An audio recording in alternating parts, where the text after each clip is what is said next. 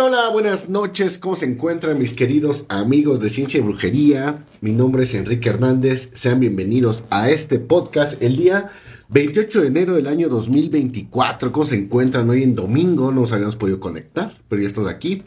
Entonces el podcast del día de hoy se llama Las cosas que nunca existieron. Eh, no como el amor de tu pareja. no como el amor de tu novia. La innombrable o el innombrable no, este es un tema, es una enciclopedia que se llama así, la enciclopedia de las cosas que nunca existieron. Vamos a hablar al respecto de este libro, está bastante interesante. Entonces lo vamos a estar leyendo con ustedes eh, para que lo puedan ahí ustedes checar. Eh, buenas noches, Agustín Espinosa, Adrián TRM, Eva Maragón, Abraham Enríquez, Berenice Romero Mag. Hay quienes se burlan de los sueños y los consideran una pérdida de tiempo. Pero los sueños forman parte de nosotros, tanto como los latidos del corazón. La capacidad de soñar y fantasear es un don precioso, porque expande una vida abriéndola a muchas otras, como un millar de capullos floreciendo en una rama. Los que pueden soñar deben compadecer a los que no son capaces de hacerlo, porque nunca conocerán la magia que permite pasar de la realidad al mundo de los sueños. Ver a través de las dimensiones desconocidas para nuestros cinco sentidos, como si fueran decorriendo una serie de cortinas para revelar un apasionante mundo de colores, hazañas, grandes empresas y poderes. Todos los pueblos, en todas las épocas, han sabido lo importante que es soñar. A los sueños que han quedado registrados los llamamos mitos o cuentos de hadas. Forman parte del tesoro de nuestro mundo secreto y son capaces de transportarnos instantáneamente al Valhalla o al Olimpo, nos explican todo lo que ansiamos saber y dan sustancia a la convicción instintiva de que hay otros mundos más allá del nuestro. Los sueños o la fantasía son nuestro único escape de la realidad, hasta que llega el momento de atravesar la gran puerta que conduce al sueño definitivo. Y no obstante, existe, son una leve frontera entre la realidad y la fantasía. Las fantasías del pasado son las realidades del presente. En 1903, H.G. Wells escribió un libro titulado Los primeros hombres en la luna, y sus contemporáneos lo disfrutaron con un delirio fantástico. Pero muchas personas nacidas en 1903 tuvieron la ocasión de contemplar hombres caminando sobre la luna. Indudablemente veremos hacerse realidad otras muchas fantasías de Wells, y quizás el viaje por el tiempo llegue a ser tan sencillo como ahora es el viaje hacia el espacio. Todo lo que ahora aceptamos como parte de nuestras vidas fue en otro tiempo una fantasía. Las mitologías de todas las razas nos hablan de seres cósmicos que usaban los elementos como armas, y esa fantasía se hizo terriblemente realidad en Hiroshima. Los legendarios seres del pasado se desplazaban en carros sin caballos, hablaban entre sí de un extremo a otro del mundo, hacían que el fuego les obedeciera y curaban enfermedades con todos sus poderes mágicos. En la actualidad tenemos automóviles, radio, aviones, electricidad, rayos láser, drogas milagrosas y submarinos. Nuestros antepasados hubieran considerado todas estas cosas como fantasías. Un científico puede deplorar la vida de que exista una conexión entre la ciencia y la fantasía, pero la fantasía siempre llega primero. Es el fruto de la imaginación, y sin imaginación no existiría la ciencia. Todo el invento es aquel resultado de la fantasía. Este libro pretende ayudarle a liberar sus propios poderes de fantasía, demostrarle que al atravesar esa tenue frontera se está siguiendo una honorable tradición. El lector debe recordar que el estudio de las cosas que nunca existieron no es ni mucho menos una ciencia exacta.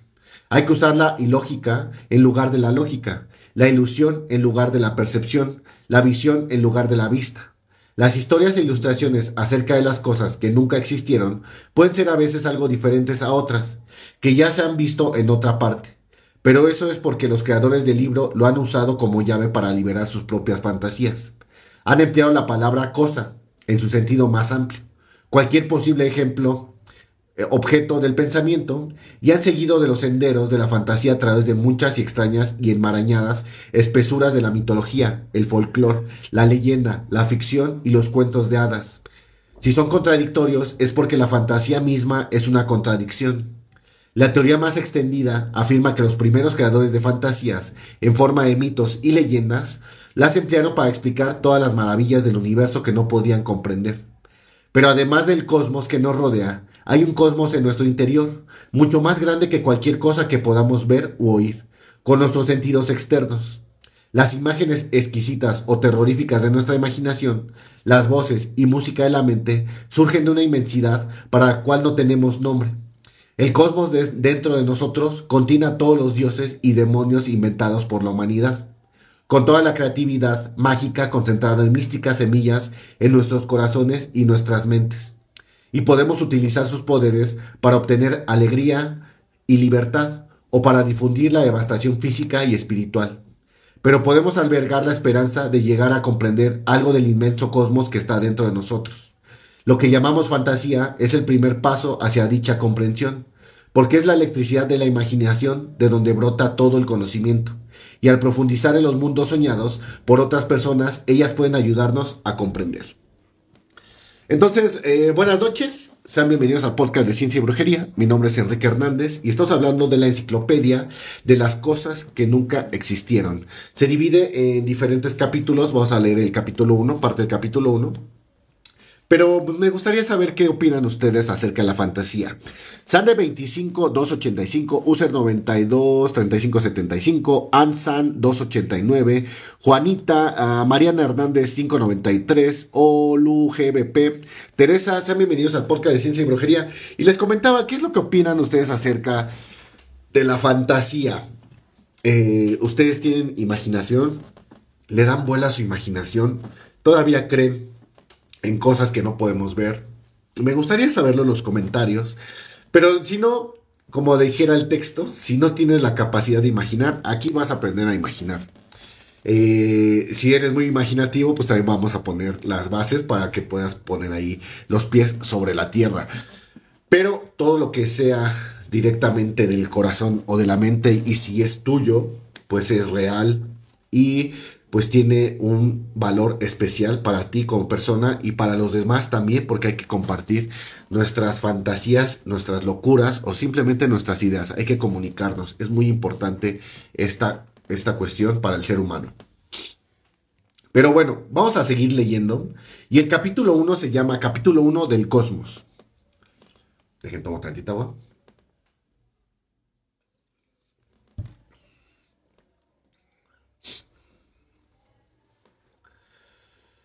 Nosotras, las potencias cósmicas, somos eternamente diferentes y sin embargo eternamente las mismas.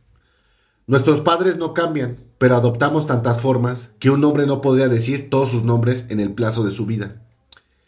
Existimos en las incontables estrellas del cielo y en cada ola del mar, en todo lo que hay encima o debajo de la tierra. El agua y el fuego, la tierra y el aire nos contienen en sí mismos. En el principio creamos el cosmos a partir del caos. Cada raza y cada idioma cuenta nuestra historia a su manera. Cuando no exista nada, surgiremos de la nada y dividimos el caos en sus innumerables elementos. Situamos los astros en sus órbitas y pusimos límites a los mares. Inventamos el sol y encendimos la lámpara de la luna. Al principio todo estaba el Padre en el cielo y la Madre en la tierra. Cada raza les da diferentes nombres pero como seres cósmicos eran siempre los mismos. Ellos crearon a toda la familia de dioses, y cuando hubieran construido sus residencias celestiales, tuvieron que combatir contra las fuerzas del mal, que podrían también ser hijos de los grandes progenitores. Libramos estas batallas en todos los rincones del mundo, desde Islandia hasta Nueva Zelanda, y cuando tuvimos tiempo creamos a la humanidad. Los humanos poseéis todas las cualidades que poseemos los dioses. Valor, ambición, amor, avaricia, desesperación, nobleza, cobardía y demás. No tenéis que preguntarnos por qué vuestras naturalezas son tan intrínsecas como un mata del espino, donde se mezclan las flores con las espinas. Las habéis heredado de nosotros, los innumerables dioses que aún intervenimos en vuestros destinos. Vivimos dentro del corazón de un diamante y en la más ligera brisa que toca vuestro rostro. La mayoría de nosotros vivimos en los corazones humanos. Si, no buscas, nos si nos buscas, nos encontrarás ahí, pero no abras demasiado las puertas. Podrías dejar salir a Odín, el sabio, o a Venus, la amante, o incluso alguna manifestación nuestra, como el galante rey Arturo, pero también reside en tu corazón Marte, el de los ojos de fuego, y el tenebroso Hades. Somos tú y tú eres nosotros. Tal vez resulta difícil creer en nosotros. Sí, si es así. Piensa en las palabras de uno de vuestros sabios que dijo, si apuestas por los dioses y no existen, no pierdes nada. Pero si apuestas contra ellos y existen, lo pierdes todo. Recuerda esto mientras lees nuestras historias. Eh, bastante padre, muy poético, la verdad, el, texto. Muy, muy poético. Eh, los dioses, lo comentan ellos, pues siempre han existido y existirán. Y así pasen generaciones y generaciones, sus nombres serán cambiados, pero ellos están ahí desde el principio, los primogénitos. Pero bueno, vamos a hablar de este tema. Cosas del cosmos. Acuario. El aguador se ocupa la undécima casa del zodiaco. Es el encargado de hacer llover sobre el hemisferio norte cuando la Tierra pasa bajo la influencia cósmica de su casa, entre enero y febrero de cada año. Original, originalmente Acuario era Ganímides, hijo del rey Tros de Frigia. Era un joven de extraordinaria belleza y de todas las partes del mundo acudían viajeros a verle hacer ejercicio desnudo, excepto el gotro frigio, con quien cubría sus cabellos. Pronto atrajo la atención de Zeus, señor del Olimpo, que era un ardiente admirador de la belleza, femenina o masculina. Zeus hizo un trato con el rey Tros, que cambió a su hijo por un par de corceles celestiales, tras lo cual Zeus se transformó en un águila para transportar a Ganímides al Olimpo. Se le dio a cargo de camarero de los dioses, todos los dioses y diosas se mostraron encantados por la gracia y belleza del joven, que llenaba sus copas. Por fin Zeus le premió con la inmortalidad, asignándole un lugar en los cielos en forma de constelación. Como sirviente de los dioses, Ganímides se había mostrado abierto y comunicativo, dispuesto a hacer amistad con todos ellos, y haciendo gala de una mente despierta y sensible. La verdad es que a veces se metía en apuros por hablar demasiado, y otras veces discutía violentamente a fin de impresionarles con sus propias ideas.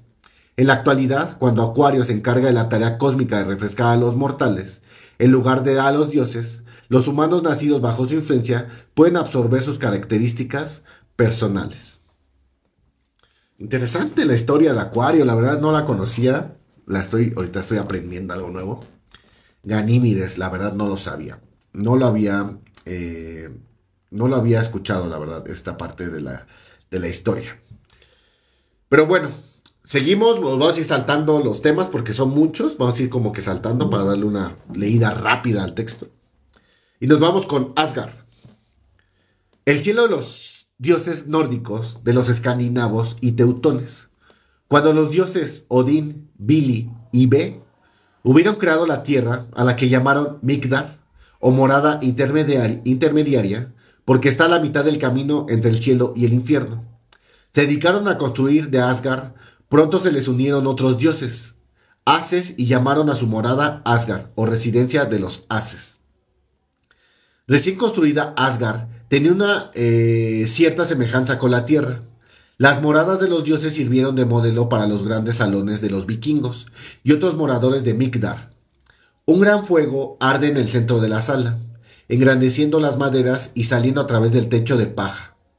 Los principales dioses se sientan alrededor del fuego, bebiendo hidromiel y discutiendo sus planes para la humanidad, mientras que los dioses menores se sientan más alejados del fuego y comen de las obras, como los sirvientes de los señores de la tierra. Cuando los haces desean visitar la tierra, bajan por el arco iris, al que llaman el Bifrost y que es el puente que construyeron para, para conectar Asgard y Migdar. Órale. Me está gustando este librito, ¿eh?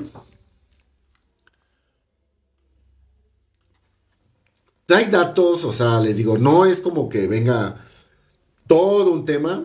Este es del cosmos. Entonces, estos son los seres míticos que la humanidad ha inventado para tratar de dar, pues, un ¿cómo se puede decir? Un sentido a sus vidas. Vamos a hablar de los dioses que creo que muchos de nosotros... Ah, Saúl, ¿qué onda, bro? Gracias, gracias, hermano.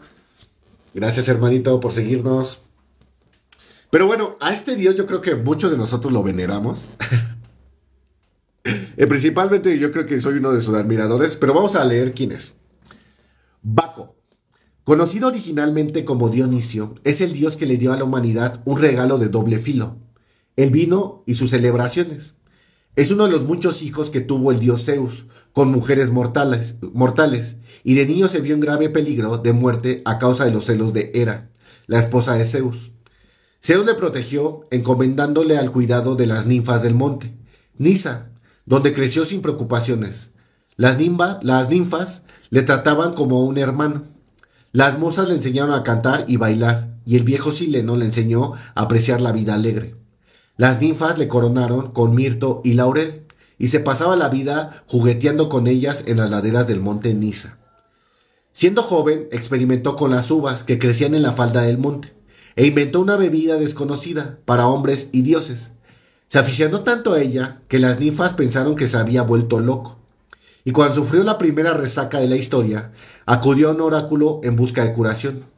El oráculo le dijo que sus sufrimientos eran un castigo por haber disfrutado de un placer desconocido, incluso para los dioses. Pero él le replicó que el placer había valido la pena. El camino de vuelta capturó un asno salvaje que se convirtió en su montura y eterno compañero. Con enorme entusiasmo se dedicó a extenderlo el conocimiento del vino entre los mortales, a menudo con resultados desastrosos. Cuando le enseñó el rey Icaro cómo fabricar vino, el rey dio un poco a sus pastores y estos se emborracharon, tanto que creyeron que el rey les había dado un veneno y lo mataron. Dionisio estaba decidido a que la humanidad aceptara su regalo, aunque tuviera que obligarla. Empleó diversos poderes mágicos para derrotar a sus adversarios, entre ellos unos piratas que le capturaron y le ataron al mástil de su barco. Baco transformó el mar en vino, el mástil en un vid y asimismo en un león, asustado tanto, asustando tanto a los piratas que estos saltaron por la borda y se convirtieron en delfines. Su misión tuvo efectos deplorables sobre su carácter. El joven que había descubierto las delicias del vino se fue transformando en un borrachín violento y deslenguado, acompañado en todo momento por un cortejo de centauros, sátiros, ninfas y bacantes, que brincaban a su alrededor mientras él iba montando en su asno. Los bacantes eran un tropel de hombres y mujeres borrachos e inmorales que obligaban a jóvenes y a vírgenes inocentes a probar el vino y unirse a sus frenéticas bacanales.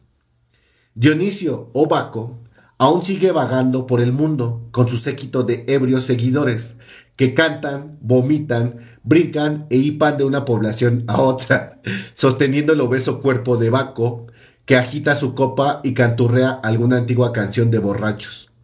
Las disputas y argumentos acerca del regalo de Baco son interminables, pero ni siquiera las leyes más estrictas han logrado impedir que los vacantes sigan celebrando sus ruidosos festivales incitando a los jóvenes y vírgenes para que la sigan.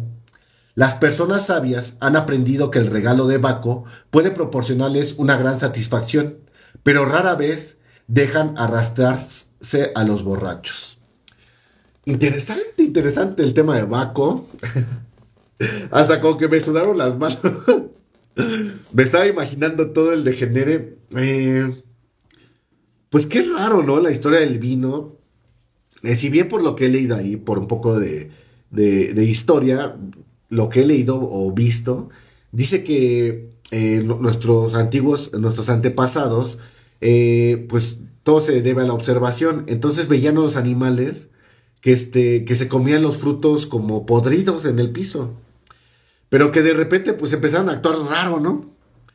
Y ya fue cuando ellos se acercaron y comieron de esos, pues de esos frutos y obviamente pues estaban en, un proceso de descomposición, lo cual genera pues este alcoholes, ¿no? El azúcar que eh, genera alcohol en el proceso de, de descomposición y es por eso que te embriagas. Entonces de ahí empezó como que el tema de, del vino, pero aquí la historia de Baco me suena más chida, ¿no?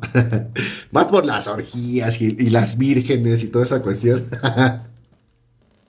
Yo creo que más de uno ha perdido su virginidad estando ahí, dos que tres, este, tomado. Pero bueno, vamos a leer otro, otro, otro, otra, otra de estas historias. Y nos vamos con eh, cáncer. Y cáncer porque ahí tengo a alguien muy especial que es cáncer. De hecho, hay un besito. Te mando un beso. Súper enamorado. Eh, el gran cangrejo que rige la cuarta casa del zodiaco es un superviviente de la época en la que Hércules llevaba a cabo sus doce trabajos. El segundo de ellos fue matar a la monstruosa diosa Hidra, de nueve cabezas que vivía en los pantanos de Lerna. Cáncer era uno de los centinelas de Hidra, y cuando Hércules se acercó le mordió en el pie. Hércules aplastó inmediatamente al crustáceo, pero la diosa Hera lo rescató. Hércules era uno de los muchos hijos e ilegítimos del esposo de su esposo, Zeus, y Hera siempre estaba dispuesta a perjudicar a estos productos de las aventuras de su esposo. Por ello colocó a Cáncer en los cielos, donde el cangrejo sobrevive para siempre, como un símbolo de la Gran Madre. Cáncer, como todos los cangrejos, es de carácter algo retraído. Le gusta pasar inadvertido, pero una vez que ha tomado una decisión utiliza sus pinzas para apoderarse el objeto de su deseo. Recibe con los brazos abiertos aquellas en quien confía, pero enseguida se escabulle de las compañías no deseadas. Neurótico, sensible y egoísta, puede ser un mal enemigo, pero es maternal y se preocupa de sus seres amados. Los humanos nacidos cuando la Tierra entra en la cuarta casa del zodiaco pueden manifestar sus características semejantes. Órale. Los cancerígenos con sus pincitas se agarran y no dejan, no te dejan ir. Pero bueno, seguimos leyendo este libro de las cosas que nunca existieron. Ahí lo podemos postear si lo quieren leer ustedes. me pueden pedirlo y con mucho gusto se los posteo. Pero vamos a seguir leyendo. Esta es una historia irlandesa. Cuchulain, héroe popular irlandés, modelo de todo lo ardiente, galante y místico en el carácter de Irlanda. De niño se le llama Setanta y era hijo adoptivo de cuatro sabios que le enseñaron ciencia, artes marciales, magia y poesía. Demostró por primera vez su temple cuando le dieron a elegir entre una larga vida y la fama, y escogió la fama. Se le predijo que obtendría en un terrible combate y que su primera y su última hazaña consistiría en matar a un perro. Los cuatro sabios impusieron además algunas leyes místicas a Setanta. Entre otras, no debía pasar nunca por una cocina sin probar lo que se cocinaba ahí. Pero jamás debía comer carne de perro. La primera profecía se cumplió cuando Setanta solo tenía siete años. El perro de Culán, el herrero, le atacó mientras él jugaba con la pelota. Setanta le metió la pelota entre los dientes y luego le aplastó la cabeza de un golpe. Cuyán se quejó de la muerte de su perro, pero Setanta replicó, Prometo servir como perro guardián de Usler durante el resto de mi vida. Por esta promesa se le llamó Cuchulain, que significa perro de Cuyán. Después de esta primera hazaña, tuvo que afrontar otros muchos peligros, pero sobrevivió a todos ellos gracias a su valor, habilidad y poderes mágicos. A base de valor y astucia, se fue haciendo con todo su equipo guerrero y era capaz de nadar como un pez, correr como un corzo y saltar tanto como un pájaro. En situaciones relajadas era un excelente compañero, de suaves modales y famoso por su habilidad para componer poemas para cualquier ocasión. Pero en el campo de batalla era un terrible enemigo. La fama prometida por los sabios le llegó cuando fue desafiado por los guerreros gigantes. Eh, Tratauma, Tratauna, Trita y Apta. Sus amigos le suplicaron que no se enfrentasen a ellos, pero él se sentía de, dispuesto de valor, de guerrero y ansias de fama. Galopó al encuentro de los gigantes en un carro tirado por sus caballos.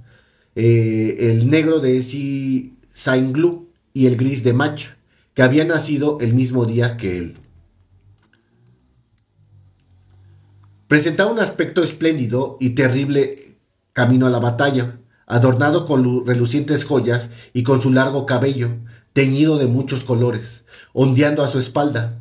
Al acercarse a sus rescatadores, a sus retadores, cantaba un canto de guerra en una voz más alta que el ruido de los cascos, y sus ojos despedían llamas. Los gigantes no fueron enemigos para él, pues les cortó las cabezas y las colgó en su carro. En el camino de regreso capturó un ciervo para que corriera tras él, y una bandada de cisnes para que volaran anunciando su llegada. Los cortesanos temían que pudiera atacar en su frenesí de guerrero, pero la reina de Usler ideó un modo para calmarlo. Le recibió acompañada de sus damas, todas desnudas. Uy.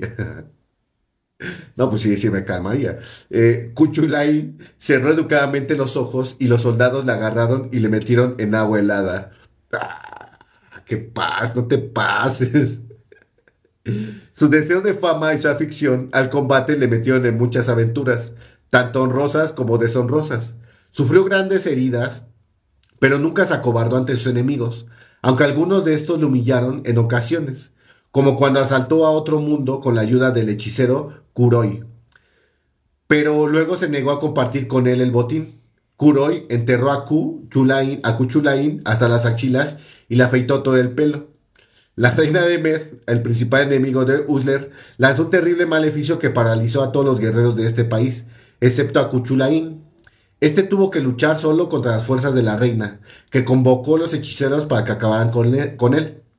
Los hechiceros se enteraron de las reglas de Kuchulain no debía infringir. Y cuando se dirigía a la batalla encontró tres brujas asando un perro junto al camino. Tuvo que detenerse y comer algo, pero al probar la carne de perro le, despojó de sus poderes mágicos. De este modo sus enemigos pudieron herirle mortalmente en su última batalla. Escapó a duras penas y se puso a lavarse la herida en un lago. Pero mientras lo estaba haciendo, una nutria, a las que también les llaman perros de agua, acudió a beber el agua mezclada con su sangre. Cuchulaín mató a la nutria y entonces se dio cuenta de que se había cumplido la profecía acerca de su última hazaña decidido a no mostrar ninguna debilidad ante sus enemigos, se ató un pilar de piedra para no retroceder cuando acudieron a matarle. Madres. Bastante buena la historia de Cuchulain. Muy, muy buena, ¿eh? Demasiado buena. El, o sea, me, me, lo imaginé, o sea, de verdad, en su caballo y con su mata larga y decía que pintaba de colores. O sea, imagínate acá y aparte lleno de joyas y así súper mamado. No, se debe estar muy chingón el Cuchulain, ¿eh? Bastante chingona esa historia. Nunca la había oído, la verdad. Es una historia irlandesa. Pero bueno, buenas noches, sean bienvenidos a Podcast de Ciencia Brujería. Mi nombre es Enrique Hernández y estamos leyendo el libro de Las cosas que nunca existieron. Eh, la primera parte se llama eh, Del Cosmos. Entonces vamos a saltarnos un poquito, son bastantes historias, pero vamos a saltarnos al capítulo número 2. Y en el capítulo número 2 nos dice que son las cosas del suelo y del subsuelo. Eh, vamos a leer un poco la introducción para que entre en contexto. Las cosas del suelo y del subsuelo. En otro tiempo, el mundo invisible que nos rodea estaba mucho más cerca de nosotros que ahora. En los días en que las campanas de las iglesias eran el sonido más fuerte que se oía en el campo, el viajero que atravesaba las praderas en la quietud de un atardecer de verano era consciente de una magia que no puede seguir existiendo en artefactos como en los videojuegos. Los espíritus de la tierra y de los árboles se hacían presentes casi en toda la revelación y decían mensajes que resultan inaudibles a las mentes actuales, trastornadas por los despojos de la tecnología.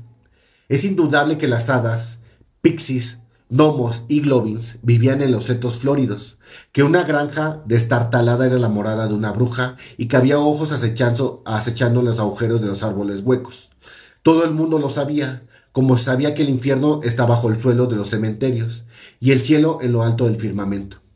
Y lo mismo sucede en todas las partes del mundo. Los bosques, selvas, montañas, desiertos y praderas tienen una población misteriosa que viven en una dimensión ligeramente diferente de la de los humanos y los demás animales. A veces atraviesan las barreras de la conciencia y se revelan a los humanos con buenos o malos resultados. Las brujas y los hechiceros pueden conjurarlos para que aparezcan y aconsejen a los humanos acerca de los encantamientos, ofrendas y comportamientos más adecuados para controlarlos o aplicarlos. Ejercen una importante influencia en los asuntos humanos porque ayudan a la gente que les agrada y atormentan a los que quebrantan sus implacables leyes. Según una teoría moderna, los mitos y leyendas se inventaron tan solo para explicar fenómenos naturales. Lo absurdo de esta creencia se va demostrando por la enorme cantidad de información existente acerca de los seres que coexisten con nosotros sobre el suelo o que viven bajo nuestros pies. Es imposible creer que nadie hubiera podido inventar historias tan complicadas solo para explicar cuestiones tan mundanas como el trueno y el relámpago, las tormentas y los terremotos. El hecho es que nuestros antepasados, cuyas mentes estaban mucho menos confusas que las nuestras, eran capaces de ver, oír, describir todos los misterios de un mundo invisible para los ojos modernos. En esta parte del libro se describen un gran número de seres para que podamos reconocerlos y tal vez aprender verlos por nosotros mismos. Entonces, en esta etapa de este libro, pues van a venir las cosas de los suelos y los subsuelos. Aquí en México es muy bien, eh, o sea, es muy sabido que hay duendes. La verdad, aquí en México todos conocemos a los duendes. Eh, se les dicen chaneques o no sé, otros nombres que se les digan. Pero la mayoría sabemos que existen. De hecho, hasta hay algunos lugares donde hay hasta casitas pequeñas y se les da ofrendas y todo eso. Eh, es un folclore bastante interesante, pero vamos a leer al respecto para que ustedes entren en contexto con otras culturas. Ok. Abatagua o Abatúa son las más pequeñas criaturas de la forma humana y viven en los hormigueros en el sur de África. Es raro verlos porque los Abatagua son las más tímidas y evasivas de todas las criaturas en forma humana Solo se dejan ver por niños menores de 4 años, por brujos o por mujeres embarazadas. Si una mujer en el séptimo mes de embarazo ve a un abatagua varón, sabe que dará luz a un niño. Los abatagua son miniaturas perfectas de los habitantes de África y mantienen una estructura social de clases y familias similar de las tribus africanas, aunque no son una raza guerrera y nunca tratan de dominar a las hormigas con las que comparten sus residencias. Se alimentan de las raíces de las hierbas y de otras plantas. Órale. Yo en algún momento cuando era niño, de verdad yo vi duendes en mi, en mi casa. Y aún no, tomaba cosas ahí indebidas. Pero bueno, eh, eh, Anís la negra, criatura con aspecto de bruja que habita en los páramos y laderas de las tierras altas de Escocia. Se la ha visto en muchas partes de Escocia, desde Lomond hasta el estuario de Pentland, por lo que parece que no tiene una morada fija. Probablemente esto se debe a que en cuanto saben de su presencia, las madres encierran a sus hijos en su casa y ni siquiera los escoceses más valerosos se atreven a salir sin compañía, con los que se queda sin presas y tienen que marcharse a otro lugar. Algunos cazadores han regresado aterrados de los páramos, describiendo a Anís, como una vieja asquerosa, fácilmente distinguible de cualquier otra anciana, por su piel azul y su único eh, pero penetrante ojo. Solo la han visto a distancia, porque el que se acerque lo bastante para verla, claramente cae en sus garras. No se sabe, pues lo que hace con sus víctimas y, si se las come crudas o cocidas. Normalmente los informes eh, de su presencia la describen sentada sobre un montón de huesos en la entrada de una cueva, pero cuando se forma una partida para tratar a darle caza o ahuyentarla, nunca se le encuentra. Solo queda el montón de huesos cuyo examen de muestra de anís la negra tiene que conformarse con una dieta de ovejas o venados cuando no consigue presas humanas. Órale. Aquí está el dibujo y sí está, está fea, ¿eh? está aterrante. Haga de igual que es una viejita con un ojo, eh, color azul y arriba de una pila de huesos humanos. Eh, nos vamos con otra, otra criatura.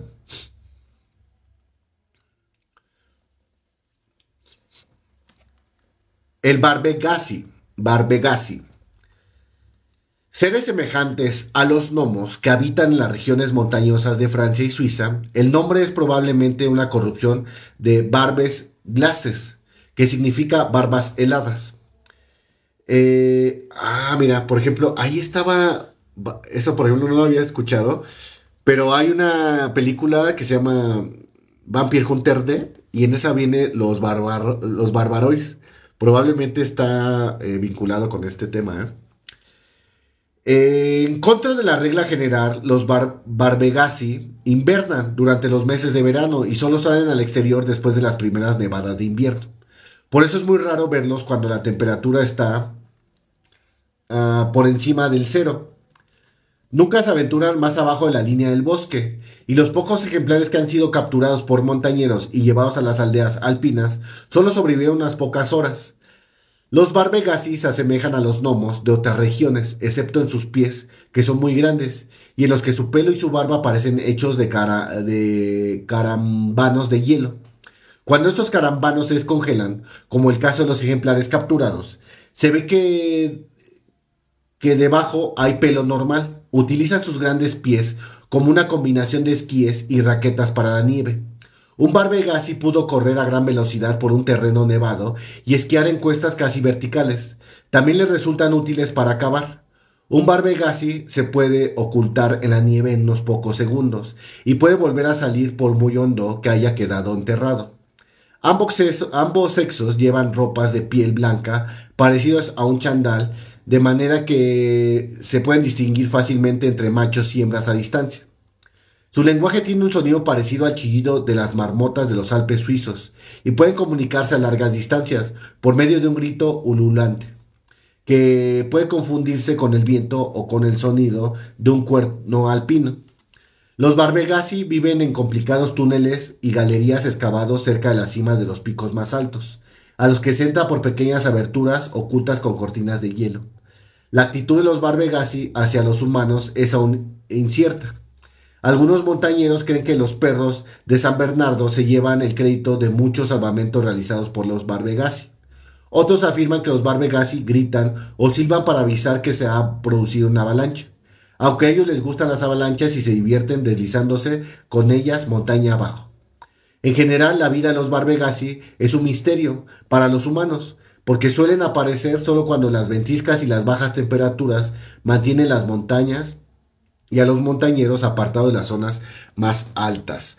Órale, se puede decir que son como los caminantes blancos, ¿no? De Game of Thrones. Eh, los Barbegasi. Oye, una bastante, bastante este, buena, buena leyenda, los Barbegasi. Yo no los conocía, estamos aprendiendo. Y vamos a leer otro. Mm, a ver, estos güeyes que están como chistosos. Los Bok-Gus, terrible espíritu de los grandes bosques del noroeste americano, casi nunca se le puede ver claramente, pero los cazadores indios de la región son siempre muy conscientes de su presencia cuando se aventuran en los bosques de abetos y alerces, cuyas densas copas apenas dejan pasar la luz del sol hasta el suelo. Ahí donde todo el silencio, por el... por el por el murmullo del viento, en las ramas altas. Se puede vislumbrar el rostro maligno y aquilino de los Bokgus, pintado con una pintura de guerra, acechando tras el tronco de un árbol. En otras ocasiones se le ve fugazmente entre los árboles apretados de las orillas de un río, y allí es donde es más peligroso. Se aprovecha el ruido del agua y de la concentración del pescador, en el momento de hacer una buena captura para aproximarse cada vez más, hasta que consigue empujar al pescador de una roca resbaladiza. Tiene una debilidad especial por los espíritus de los ahogados, y en cuanto el alma abandona el cuerpo, que cae sobre las cascadas, él la atrapa y la lleva a su residencia del bosque. Nadie sabe lo que sucede ahí. Ay, no mames, qué miedo. qué miedo, no, eso está, eso está muy maldito, ¿no? Ese, ese ser te, te mata y aparte se lleva tu alma.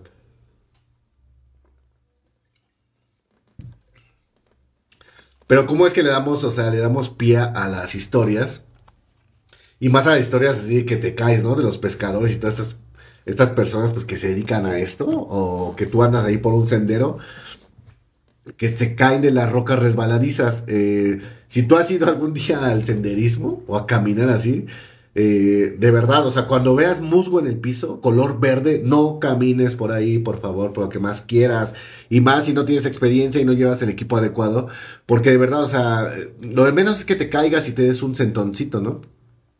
Pero igual sí te puedes lastimar, o sea, te puedes lastimar. Por favor, este, si tú apenas vas a hacer un senderismo o algo así, eh, sigue las indicaciones de tu guía, lleva botas, botas antideslizantes y por favor no camines sobre el musgo, sobre cosas verdes y menos cerca de un río porque es resbaladiza. Pero bueno, seguimos hablando de los seres, eh, de los seres eh, terrestres o del, del subsuelo. El doble o el doppelganger. El doble que nos acompaña a todos donde vayamos, a diferencia de la sombra normal, que es producida por el sol o cualquier otra luz. El doble es invisible a los seres humanos, excepto a los de su propietario, y no se refleja en los espejos y superficies pulidas. El doppelganger está siempre detrás de su propietario y se mueve con tanta rapidez que por, por, muy deprisa que uno se vuelva, siempre queda fuera de nuestra vista. No hay ninguna razón concreta para que sea tan tímido, ya que siempre imita nuestros movimientos exactamente. Se hace eco de nuestra voz y adopta nuestras expresiones faciales. Los investigadores especulan que si uno pudiera verse y oírse tan perfectamente imitado, se moriría de vergüenza, y los dobles normales no pretenden avergonzar a sus propietarios. La función del doble es hacer compañía. Uno no debería sentirse solo nunca, ya que el doble está siempre dispuesto a escuchar con atención, a responder preguntas infundiendo las respuestas en nuestra propia mente, y a guiar nuestras acciones mediante una especie de osmiosis física. Por ejemplo, a veces se mueve como superficie con a veces se mueve con suficiente rapidez para impedirnos dar un paso peligroso entre el tráfico de las calles, me ha pasado. Los perros y los gatos tienen la capacidad de ver a los dobles. Cuando un gato mira de repente detrás de nosotros con los ojos muy abiertos es que ha visto al doble. Si un perro nos persigue ladrando es que le ha trastornado el ver al doble imitando todos nuestros movimientos. Muchas personas ancianas son conscientes de sus dobles y se las puede oír conversar con ellos.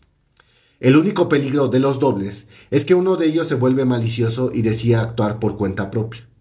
A veces esto tiene graves consecuencias, ya que el doble se limita a hacerse visible durante un breve periodo y hace que los amigos juren que nos han visto en lugares donde no estábamos.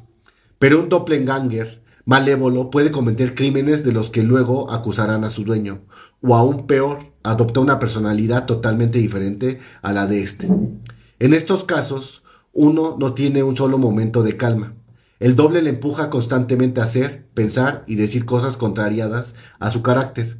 Pone palabras en su boca, afecta a su audición y le involucra a uno en sus actividades peligrosas. Una persona con un doble descontrolado es digna de compasión. No mames, qué loco. el doppelganger es como alemán el pedo, ¿eh? Aquí en México, por ejemplo, en el tema de la chamanería, que a mí me gusta mucho, en el tema de Don Juan nos habla que hay un doble, que nosotros todos tenemos un doble. Así exactamente lo que él dice. El doble y el doble está viviendo al mismo tiempo que tú.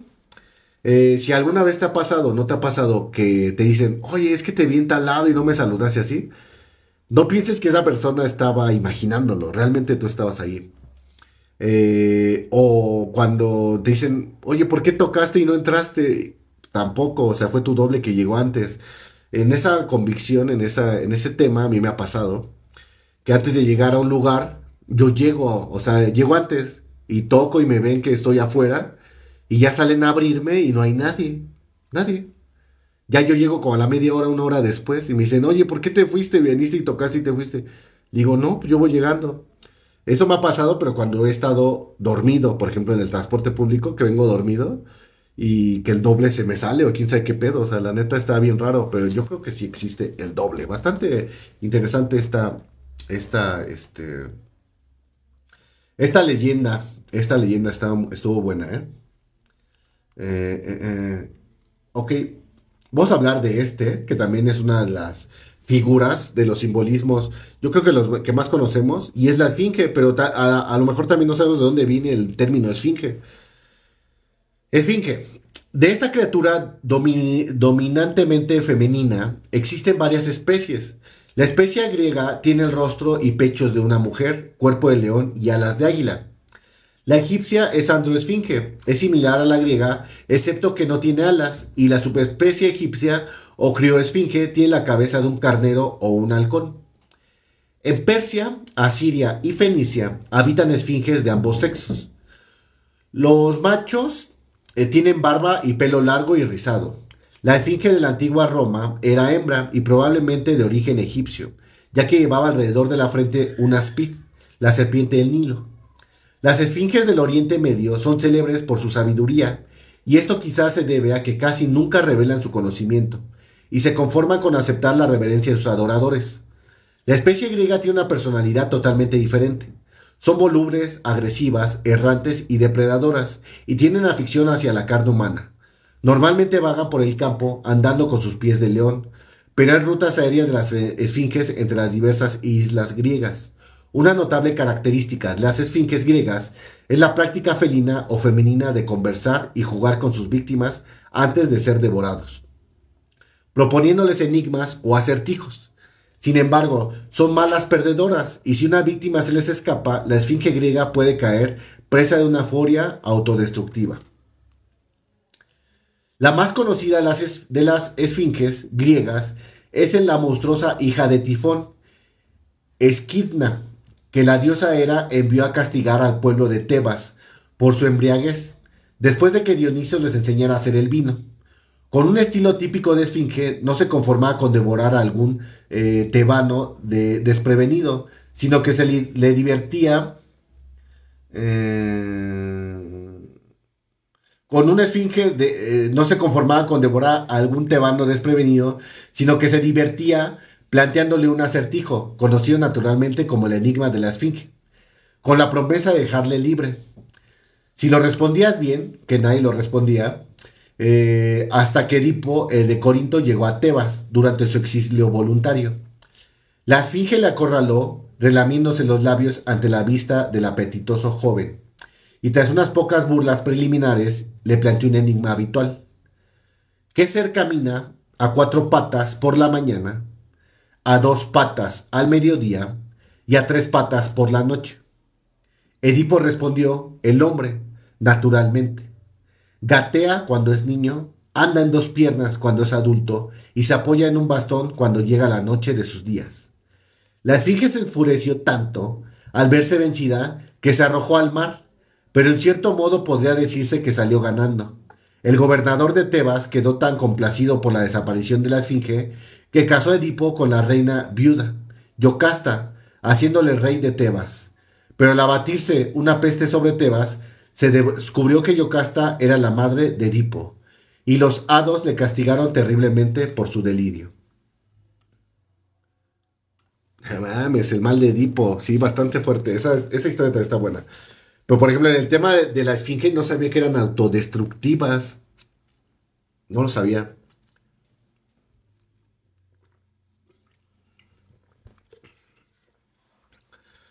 Bueno, bueno, bueno. Buen, buen, buen, buen, buen. Eh, ok. Eh,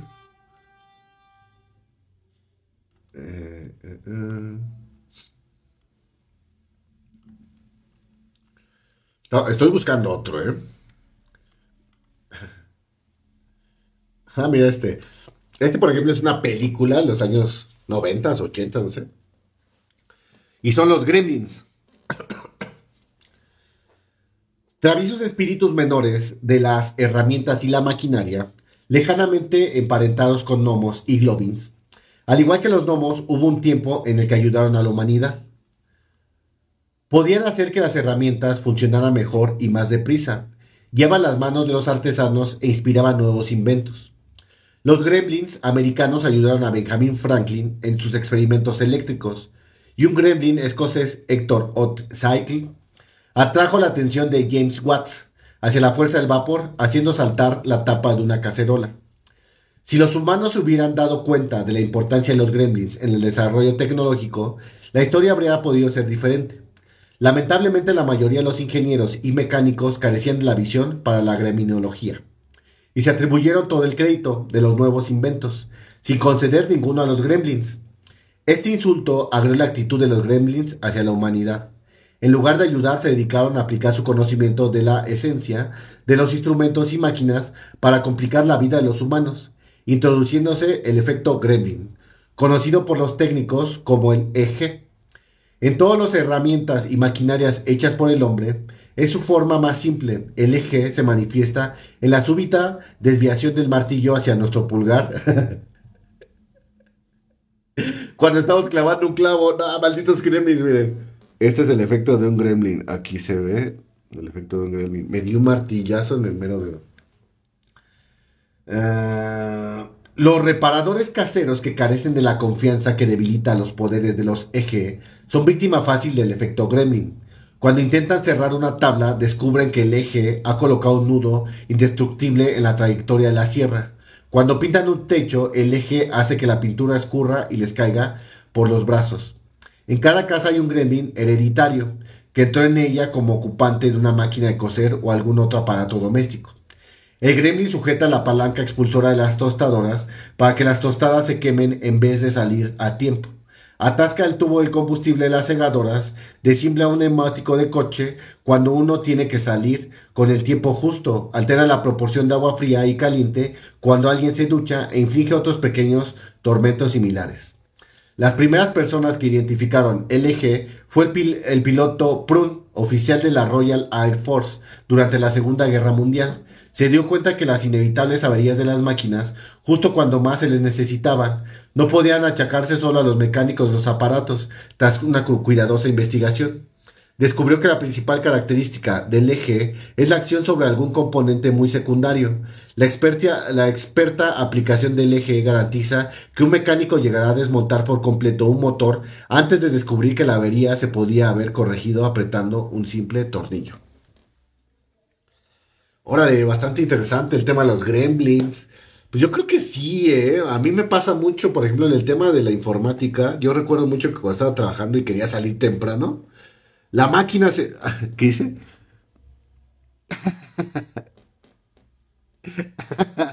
¿Qué onda? ¿Cómo estás? Del mundo de Arturito. Eh, se ha unido. Gracias, gracias. me gusta, me gusta, me gusta aprender cosas. Te, digo, hay cosas que eh, por más que uno intenta ahí indagar y a pesar de que me gusta leer mucho desde hace muchos años temas así, pues estos seres, pues yo no los conocía. Algunas historias no tanto, algunas sí como que por encimita. Pero por ejemplo en el queso, en el queso, en el caso de los gremlins, está chido, ¿no?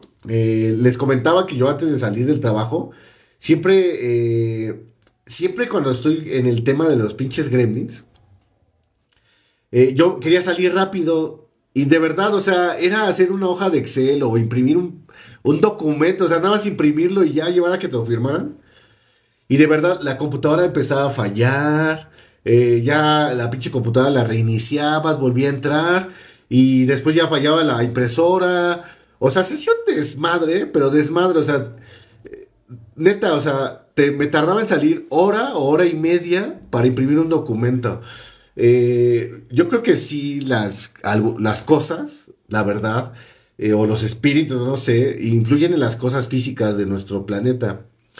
Eh, no es por, por algo en México tenemos tradiciones, por ejemplo, cuando compras un carro nuevo, una casa nueva, una moto nueva y todo eso, la mayoría la lleva a bendecir, ¿no? Para como quitarle las malas vibras y todo eso. Y de verdad, pues sí sirve. Eh, no hay nada como de verdad una oración y ya decir, ya, güey, o sea, perdón, un, este, mostrar respeto, ¿no? Hacia las cosas que no podemos observar o que no podemos ver y que no podemos controlar. Eh, tal vez sea la imaginación, no lo sé. Pero pues eran buenas, muy buenas máquinas. Entonces las máquinas de mi trabajo pues no fallaban. Y de verdad imprimíamos documentos así al mil.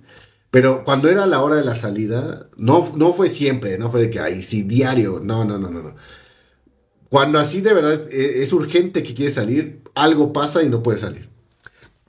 Pero quién sabe a qué se deba. Ah, Ajá.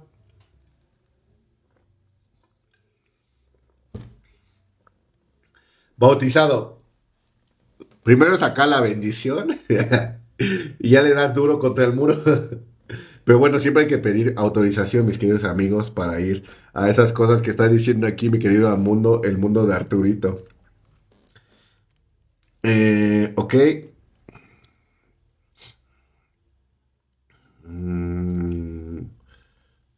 A ver, vamos a leer a este. El Cabigat. Cuando se crearon las Islas Filipinas, al comienzo del mundo, eran completamente planas. Un tremendo diluvio ahogó a todos los habitantes, excepto a Wigan y a su hermana Bugan. Ambos decidieron que tenían que repoblar la tierra y su primer hijo fue Cabigat. Cabigat consideró que las islas no eran buen lugar para vivir con su forma plana y sus accidentes, y emprendió la tarea de hacerlas más interesantes. Excavó valles y amontonó la tierra para formar montañas, creando así la geografía actual de las islas de Filipinas. Los Kilyakai, Kilyakai son demonios del bosque de Papúa Nueva Guinea, que tienen un cierto parecido con los miembros de las tribus de las tierras altas occidentales de dicho país, excepto en que son muy pequeños y acartonados, como si fueran muy viejos. Es posible que se trate de niños que se han hecho viejos sin alcanzar la estatura adulta, porque los Kilyakai aumentan su número raptando niños y dotándoles de personalidades demoníacas. Además, los Kilyakai roban cerdos y provocan varios tipos de trastornos y enfermedades. La enfermedad de la, de la malaria, que debilita el cuerpo y puede ser mortal, es endémica en Papúa Nueva Guinea. Y las ocasiones de los Kilyakai arrojando flechas envenenadas a personas que caminan a través de la jungla. Órale, no mames, qué miedo.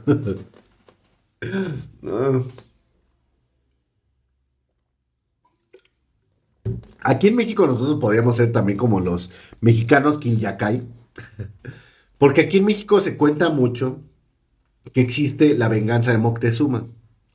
Y me vas a decir, ¿y qué es eso, Enrique? Bueno, para las personas que sean de otro país, la mayoría que viene a la Ciudad de México, principalmente a la Ciudad de México, se enferma del estómago.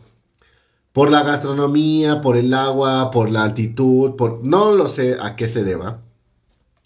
Pero la mayoría de los extranjeros que vienen se enferman del estómago cuando vienen a la Ciudad de México. Es por eso que se le llama la maldición de Moctezuma. Tendría que hacerse ahí un estudio científico, obviamente, para tratar de buscar la explicación científica de por qué es que pasa este fenómeno, o si solamente son inventos. Eh, yo creo que, pues, obviamente la comida, eh, pues, obviamente cae de peso, es totalmente distinta a nuestra gastronomía. Y como si lo viéramos, por ejemplo, en el caso de que hemos visto, bueno, que yo he visto videos, por ejemplo, la comida de India, o sea, tan solo el hecho de ver cómo la preparan y todo eso, sí me daría cosita comerla y quién sabe qué me pase si como así de, de lo que ellos comen así habitualmente, ¿no? No he ido a la India, cuando vaya les comentaré si hay allá otra venganza de, de Moctezuma.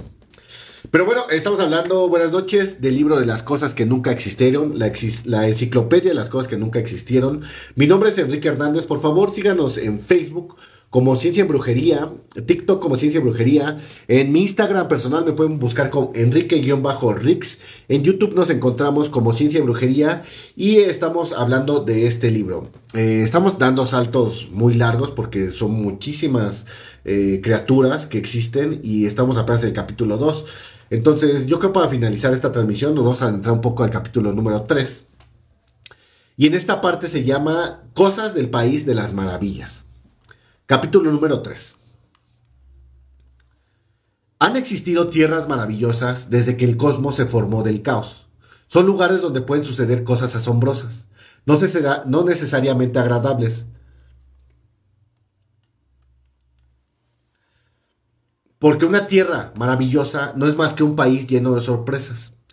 Siempre han estado al otro lado de las cordilleras o allende de mares turbulentos, o incluso más allá de las estrellas.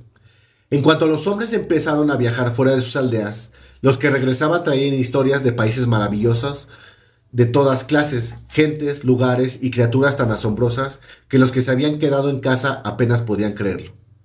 ¿Cómo puede un hombre que jamás ha visto nada más grande que un buey creer en historias de ballenas y elefantes? Pero con el paso del tiempo las historias de países maravillosos demostraron ser ciertas. Según esto, ¿cómo no creer en tierras maravillosas no registradas en nuestros mapas? El mundo que nos rodea es mucho más grande de lo que pueden registrar nuestros solemnes cartógrafos, porque existen dimensiones que ellos son incapaces de delinear. Estos lugares se encuentran más allá de los horizontes de la tierra y del mar, pero no fuera del alcance de la imaginación, y se puede viajar a ellos sin la menor dificultad. Tienen la gran ventaja de que uno puede visitarlos a voluntad, embarcándose con Simbad, con oyendo de safari con Alan Quatermain para regresar con una nueva perspectiva de un mundo cuyas maravillas ha hecho ya familiar a nuestros ojos. Necesitamos países maravillosos porque representan un escape de una existencia agobiada por la locura y el desastre. Nos proporcionan islas del tesoro donde descubrir riquezas fuera del alcance de las tarjetas de crédito. Minas del rey Salomón, rebosantes de los diamantes en un bruto de la imaginación. Algunos países maravillosos pueden comunicar un agradable estremecimiento de horror, mientras que otros ofrecen un vistazo a un mundo donde todos nuestros problemas se han resuelto. Nos hacen sentir mejor o peor acerca de nuestro modo de vida, pero al menos nos ayudan a sentirnos diferentes. Todos ellos nos enseñan que hay más en la vida que lo que ven nuestros ojos. Las llaves del país de las, de las, maravillas, como la llave de oro que permitió a Alicia penetrar en el jardín del rey y la reina de corazones, están siempre en nuestras manos. Alicia tuvo que hacerse pequeña para poder recorrer el país de las maravillas, y nosotros, sin duda, tendremos que seguir su ejemplo. O sea que a comer hongos. o sea que si puedes comerte un honguito, cómete un honguito para entrar a estos países, a estos lugares, ¿no? De ensueño, al país de las maravillas. Si tú has probado alguna de estas cosas, lo sabrás. Si no lo has probado, pues no importa. La imaginación a veces es más que suficiente para poder observar, disfrutar de cosas que no tienes, ¿no? Eh, y puede, el producto de tu imaginación, pues puede llegar de verdad a cosas inimaginables, ¿no? Desde la cosa más bella hasta el terror más profundo de nuestros corazones. Pero hablemos de estas tierras. Uno de los grandes misterios que lo tenemos que leer porque pues es un misterio es el misterio de la Atlántida. Y nos dice así. Cuando los dioses se repartieron el cosmos, Poseidón, señor de los océanos, tomó posesión de una cadena de islas que se extendía desde España hasta Centroamérica. La mayor de estas islas era tan grande como toda Asia Menor. Cuando Poseidón inspeccionó sus nuevos dominios, le parecía que estas islas eran más hermosas que ningún otro lugar del mundo. Cada hoja de cada árbol era tan brillante como una esmeralda y los prados eran tan lozanos y verde como las olas del mar en verano. Las flores tenían aromas tan ricos que el aire tan intoxicante como el vino. Grandes manadas de ganado manso pastaban en las praderas. El agua de los arroyos era tan clara como el cristal y tan fragante como el trébol, y en las colinas relucían vetas de mármol blanco, negro y rojo, y yacimientos de metales preciosos de todas clases. El dios del mar descubrió que los pobladores de las islas eran particularmente agraciados e inteligentes, pero habían sido creados hacía tan poco tiempo que no tenían gobernantes ni organización social, ni siquiera le habían dado un nombre a su tierra. En su exploración, Poseidón llegó a una alta colina que se elevaba en el centro mismo de la isla más grande, y después de atravesar los bosques que cubrían su ladera, descubrió que cerca de la cima habitaba una mujer más hermosa que había visto. Se llamaba Clito. La cautivadora mirada de sus ojos azules, marinos, y la suntuosa belleza de su rostro y su cuerpo despertaron el deseo del dios, que éste se propuso conquistarla inmediatamente. Ella respondió ardientemente a su poder y esplendor, y a su debido tiempo le dio diez hijos. Llamaron al primogenio Atlante, y en segundo honor a Poseidón llamó el archipiélago Atlántida y al océano que le rodeaba Atlántico. Poseidón es el más violento y celoso de los dioses, y desconfiaba de todos los mortales, incluida Clito, por lo cual mantuvo aislada en su colina excavando tres grandes fosos a su alrededor cada foso medía un kilómetro de ancho y estaba separado de los otros por un círculo de tierra de la misma anchura. De este modo la colina de Clito quedó rodeada por grandes círculos concéntricos de agua y de tierra. Cuando los diez hijos de Poseidón se hicieron mayores, les hizo a todos reyes, siendo cada uno responsable de una décima parte de la Atlántida. Bajo las órdenes de su padre formaron un consejo dirigido por Atlante, para regir la nación en beneficio de todo el pueblo. Los atlantes eran tan vigorosos e inteligentes, tan hábiles en el arte y la tecnología y tan industriosos con la exploración de los recursos de las islas, que, pronto establecieron la primera y más perfecta civilización de la Tierra. Con el permiso de Poseidón y bajo la dirección de los diez reyes, construyeron una magnífica ciudad sobre el círculo de tierra, que rodeaban las colinas de Clito. Los arquitectos usaron el mármol blanco, negro y rojo de su país para levantar edificios de espléndido diseño. Donde los tres colores se fundían artísticamente o contrastaban de manera muy atractiva. En la colina de Clito construyeron para ella un gran palacio, que como los palacios de diez reyes y los templos erigidos a Poseidón, resplandecía con incrustaciones de oro y piedras preciosas. El principal templo de, de Poseidón maravillaba a todo el mundo. Su pináculo era tan alto que las nubes danzaban a su alrededor y contenía una gigantesca estatua del dios del mar montado en su carro y asistido por delfines y ninfas. La belleza de la ciudad, con sus círculos de tierra conectados mediante grandes puentes que cruzaban los círculos de agua, se realzó aún más con espléndidos jardines, árboles en flor e innumerables fuentes, grandes universidades, observatorios, bibliotecas, laboratorios y academias para gente de todas las edades. Demostraban que la Atlántida era el punto focal de las artes y las ciencias humanas. Ciertas partes de la ciudad estaban dedicadas al comercio y a la industria, porque los atlantes emplearon los descubrimientos de sus científicos y técnicos como base para un floreciente comercio con otras naciones. Excavaron un gran canal desde la ciudad al mar, de manera que los barcos pudieran navegar de un círculo de agua a otro, a través de túneles abiertos en los círculos de tierra. Los visitantes que llegaban a la ciudad escribían entusiasmados acerca de la hermosura de sus hombres y mujeres, de la libertad que disfrutaban bajo el gobierno de los diez reyes, de la habilidad de los artesanos que trabajaban metales ordinarios y preciosos, y de la frescura de las brisas que despejaban el humo de las fundaciones, de las fundiciones de los abigarrados mercados donde los campesinos vendían sus productos y los frecuentes festivales durante los cuales las calles se llenaban de atlantes cantando y bailando. El mayor de estos festivales se celebraba cada cinco años, cuando los diez reyes se reunieron en el templo de Poseidón para su conferencia quincenal. Mientras ellos deliraban, los ganadores traían de sus ranchos numerosos toros de espléndida planta y los encerraban en los terrenos del templo.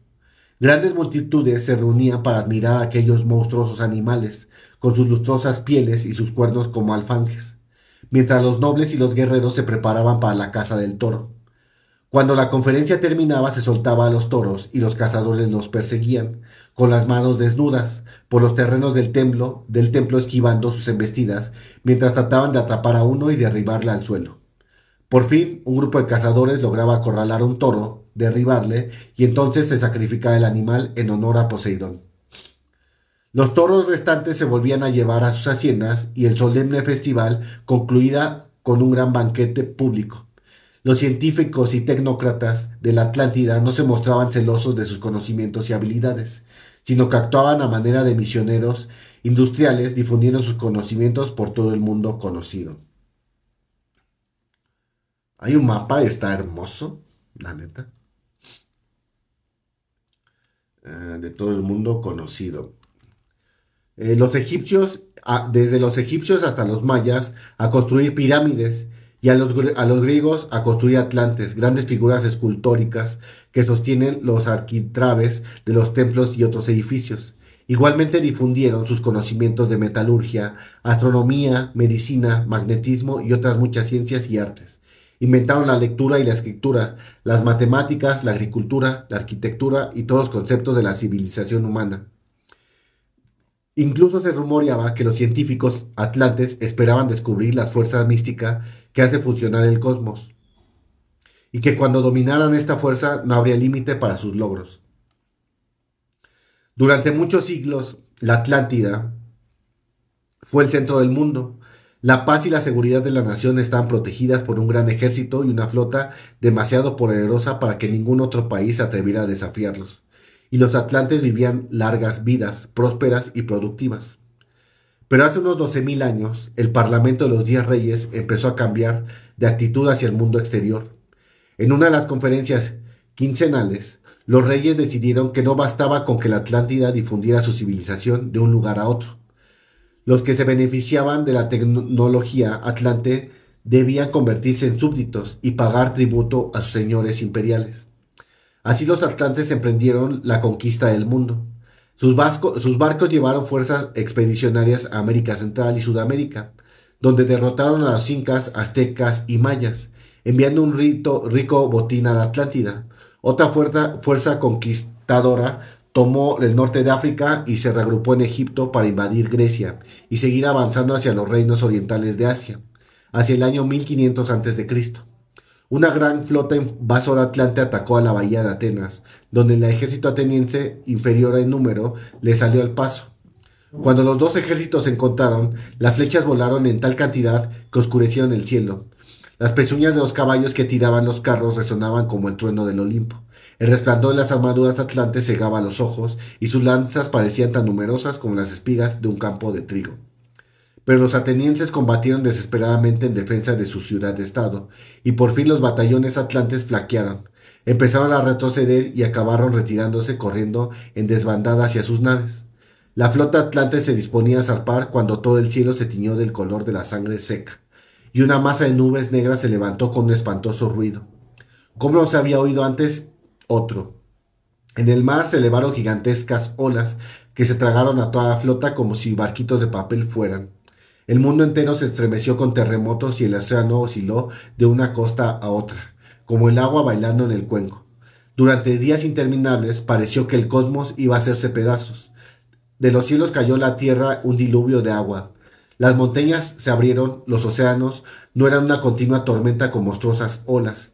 Cuando por fin los, mares se calmaron, unos pocos barcos desmantelados llegaron al puerto con la noticia de que la Atlántida había desaparecido y que el Océano Atlántico había cubierto el lugar donde aquel magnífico imperio se había alzado en todo su esplendor.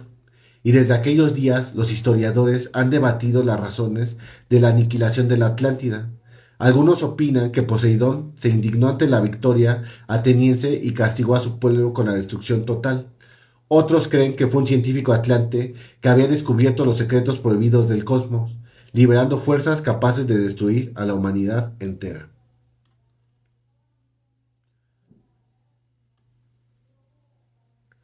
Órale. Interesante la historia de la Atlántida, la verdad yo no la había escuchado así tanto. Mm. Muy, muy interesante. Eh, por ahí hemos leído algunos textos que nos cuentan de la historia jamás contada, otro libro que habíamos leído con anterioridad, y nos muestra que hay lugares en el planeta Tierra donde hay mucha radioactividad que solamente es posible cuando hay una guerra atómica. Eh, creíble o no, eh, algunos libros de el, el Bajarakishi o Bajaramiti, eh, la cultura hindú es una de las más antiguas del planeta y tiene más de 10.000 años en que ellos escriben sus historias. Estos libros de cuentos o de historias, pues imagínense, tienen más de 10.000 años, porque esos ya estaban escritos, solamente que están sido eh, han sido preservados y nos cuenta de historias donde pues los reyes peleaban y pues lo describen y en la actualidad diríamos que son pues bombas nucleares, eh, que tenían aviones, que tenían tanques, pero les digo es bastante mm, inverosímil de creer, pero si fue imaginación o no, la verdad eh, eh, no distaba mucho de la realidad. Pero bueno, este fue el podcast del día de hoy. Mañana seguiremos con la parte número 2 de este libro de la enciclopedia que de las cosas que nunca existieron. Todavía nos faltan algunos capítulos, está bastante interesante. Pero para no hacerlo tan, tan largo, lo vamos a cortar así el día de hoy. Entonces, por favor, regálanos, compártenos, comparte, comparte el podcast en Spotify. Si tú lo estás escuchando en Spotify. Si lo estás viendo en TikTok, regálanos un tiki tiki. Eh, si nos puedes buscar en Facebook, estamos como Ciencia y Brujería, en YouTube como Ciencia y Brujería también, y en Instagram me pueden buscar como Enrique-Rix. Eh, yo me voy, les mando un fuerte abrazo, un besote, y recuerda, no todo es ciencia, también hay brujería. Muerte a Sócrates, ¿nos estamos viendo?